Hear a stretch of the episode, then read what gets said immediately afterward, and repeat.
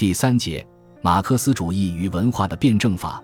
按照文化主义的马克思主义的思维逻辑，社会变革的关键在于文化的变革，而文化变革的关键又取决于意识形态斗争的成败与否。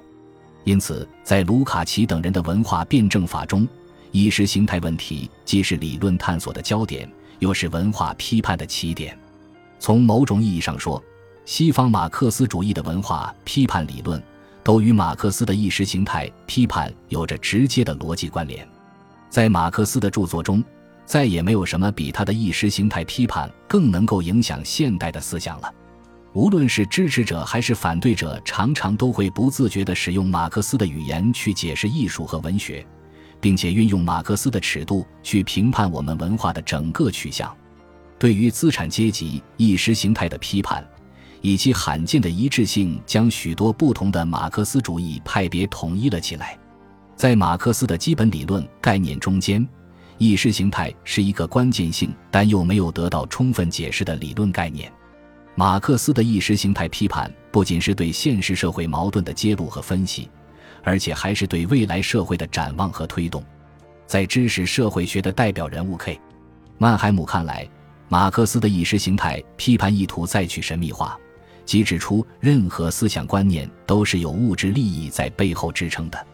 社会斗争的背后是赤裸裸的利益斗争，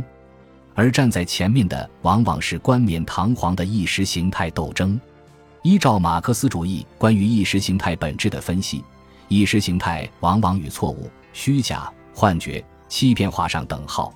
作为阶级和派别成见的意识形态，总是以一种普遍性意识的姿态出现。总是在误解自己的起源，总是将事情本末倒置起来。正如英国近代哲学鼻祖培根之前提出的四假象学说，强调人类总是生活在各种各样的假象中间，总是被那些错误、虚假的观念所蒙骗而浑然不知。培根的四假相说可以看作是现代意识形态概念的一个源头。最早的意识形态概念出现在近代启蒙运动时期。一七九六年，法国思想家特拉西在法国国家科学与艺术研究院宣读了他的一篇论文，提出要重新建立一种科学的人学，即对人的观念进行科学的研究。意识形态一词是由希腊语里的观念和罗格斯组合而成的一个新词，其含义是代表一种观念科学。作为启蒙运动时期的思想家，特拉西深感观念给人带来的种种利弊。观念可以给人带来幸福，也会给人造成痛苦，所以研究人的观念活动，建立一门关于思想起源和思想表达的科学，就是十分必要的科学建树了。在特拉西最初提出的意识形态概念中，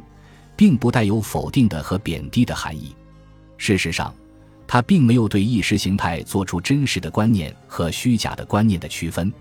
而只是提及了社会偏见以及社会偏见与阶级利益之间的关联性。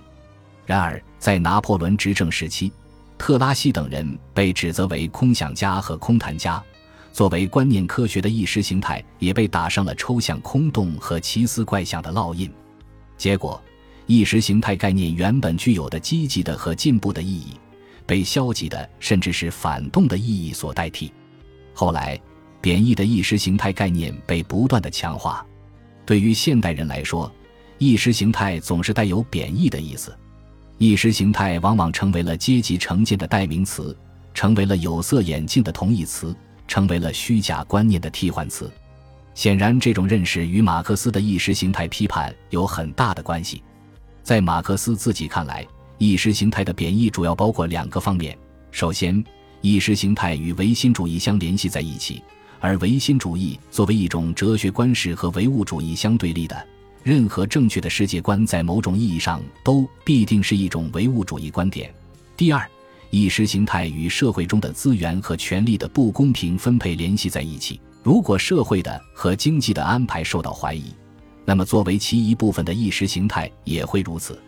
确实，在马克思的研究中，意识形态不仅意味着实践上的无能。而且是虚幻和不现实的。更重要的是，这一看法将意识形态与社会领域的劳动分工、被称为阶级的集团和一定阶级的统治和权力联系在一起了。按照恩格斯的表述，意识形态是由所谓的思想家通过意识地，但是通过虚假的意识完成的过程。推动他的真正动力始终是他所不知道的，否则这就不是意识形态的过程了。尽管马克思很少论及意识形态问题，对于意识形态的本质和作用也没有展开充分的论述。但是毫无疑问，意识形态问题一直在他的理论思考中占据着一个重要的位置。正是在与青年黑格尔派的论战中，马克思将意识形态问题深化为社会变革中的主导性问题，并将政治经济学批判与唯心主义文化批判连接了起来。马克思的意识形态批判产生了巨大的影响，因为意识形态不仅可以掩盖阶级团体的利益追求。而且还能够帮助阶级团体去实现自己的目标，所以现实利益斗争最激烈和最复杂的时候，也是意识形态斗争上演的最充分的时候。其实，马克思也看到了意识形态自身具有的一种张力：一方面，意识形态是一种与现实相脱节的幻象和观念；另一方面，意识形态又是一种有着鲜明实践品格的政治力量。二十世纪西方社会的种种观念演化。尤其是东西方阵营意识形态的交锋，充分地说明了意识形态观念所固有的社会文化特性。恰恰是在与其资产阶级对手进行斗争时，马克思主义重新发现，在历史事件和政治事件中，不可能有纯理论。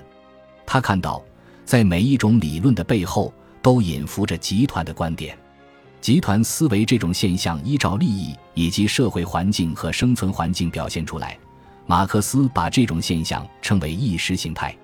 马克思始终认为，意识形态结构并不独立于阶级结构而变化，而阶级结构又不会独立于经济结构而变化。正是对问题的这三个方面——经济的、社会的和意识形态的阐述的相互关联和相互交织，使马克思主义思想获得了特有的洞察力。你可以不接受马克思的一些观点学说。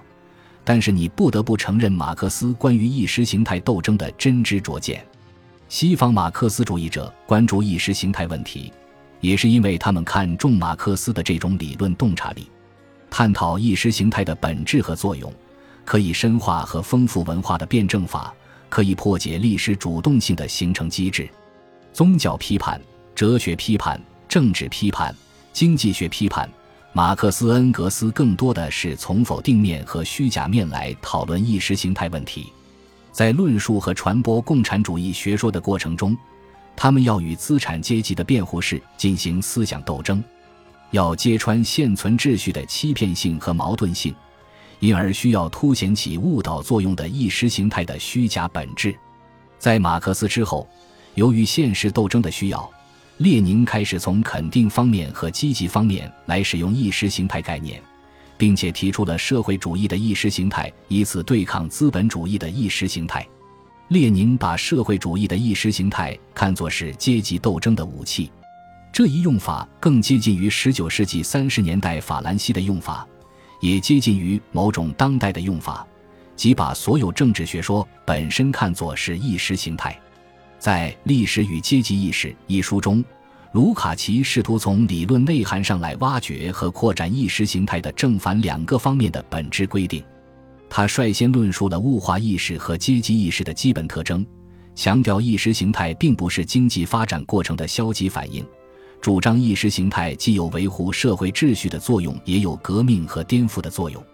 因此，有学者将卢卡奇称之为革命的文化主义者。并把他的马克思主义理论看作是文化的弥赛亚主义。葛兰西的意识形态概念更加贴近欧洲市民社会的现实，更加突出其文化的色彩。他提出要在意识形态层面进行社会主义的革命，即用无产阶级的意识形态来代替资产阶级的意识形态。只有这样，才可能夺取文化的领导权，以至社会的领导权。资本主义的统治并不是通过粗暴的权力强制来实施的，而是借助对语言、道德、常识等文化活动的控制来实现的。按照葛兰西的分析，正是在领导权的概念中，那些急切的国家问题被缠结在一起。意识形态的斗争不是可有可无的，而是关系到领导权和革命的成败问题。随着科学技术和大众文化的扩张性发展，西方国家在战后进入了一个发达工业社会或者叫做富裕社会的阶段。西方马克思主义对于意识形态问题的探讨又有了不同于以往的思想起点，这就是将科学技术和大众文化看作是新型的意识形态，看作是维护现存社会秩序最有效的控制工具。其代表就是法兰克福学派的社会批判理论。该学派将马克思主义与弗洛伊德主义嫁接起来，力图揭示当代发达工业社会超稳定运行的意识形态原因。及科学技术和大众文化的双重互为效应。科学技术给人以客观中立的印象，而且还能够解决社会发展带来的所有问题。大众文化以市场需求为导向，提供消遣娱乐，满足大众需要。他们联手起来，打造出一种新型的极权主义，从根本上抑制和扼杀了无产阶级的造反意识。马尔库塞的《单向度的人》一书。其主题就是发达工业社会的意识形态研究，同霍克海默尔和阿多尔诺一样，马尔库塞认定意识形态的实质就是同一性思维。具体来说，这种同一性思维表现为单向度的思想，它只是一味的肯定而缺乏否定的向度。在顺从化思维的作用下，现代人就变成了单向度的人，满足于现状而不想改变什么。同样。现代社会也变成了单向度的社会，没有真正意义上的反对派，而缺乏离心的社会力量。在对西方发达工业社会的新型控制形式的揭露过程中，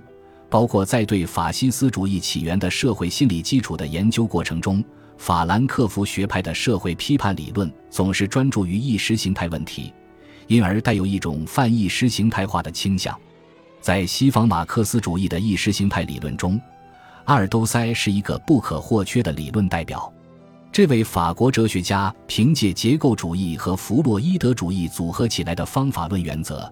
提出了其影响深远的结构主义的马克思主义的理论主张。他强调马克思的社会整体观，主张用多元决定论和结构因果观去解释历史的进程，去定位历史唯物主义的科学性。在多元决定论的理论框架中。阿尔都塞主要关注的不是意识形态的虚假性问题，而是意识形态的社会功能性问题，并且从理论层面上进行了深入的探讨，为文化主义的马克思主义增添了崭新的思想内容。他认为意识形态是一种表象体系，而非科学理论，是一种无意识结构，而非意识认识，其本质特征是想象性的和体验性的。为了说明意识形态的功能和结构。阿尔都塞提出了三个重要论点：意识形态表述了个人与其现实生存条件的想象关系；意识形态具有一种物质的存在；意识形态把个人呼唤或传唤为主体。结构主义关注的是人如何被背后的文化的无意识机制所塑造。按同样的思路，阿尔都塞里图揭示人这个主体是怎样被意识形态构筑起来的。与科学知识的根本区别在于。意识形态是人类为了消除生存中的各种矛盾而想象出来的东西。人需要把自己想象为主体，需要想象出上帝这个主人，最终目的就是为了调节人与现实生存环境之间的关系。然而，意识形态绝不是抽象的存在，而是作为物质性的存在，它可以不断的变身为宗教、伦理、政治等意识形态，并存在于国家机器及其实践之中。尽管阿尔都塞将意识形态体系与科学理论严格区分开来，但他对意识形态的结构和功能还是做出了正面的探讨，进一步的丰富和深化了马克思主义的意识形态理论。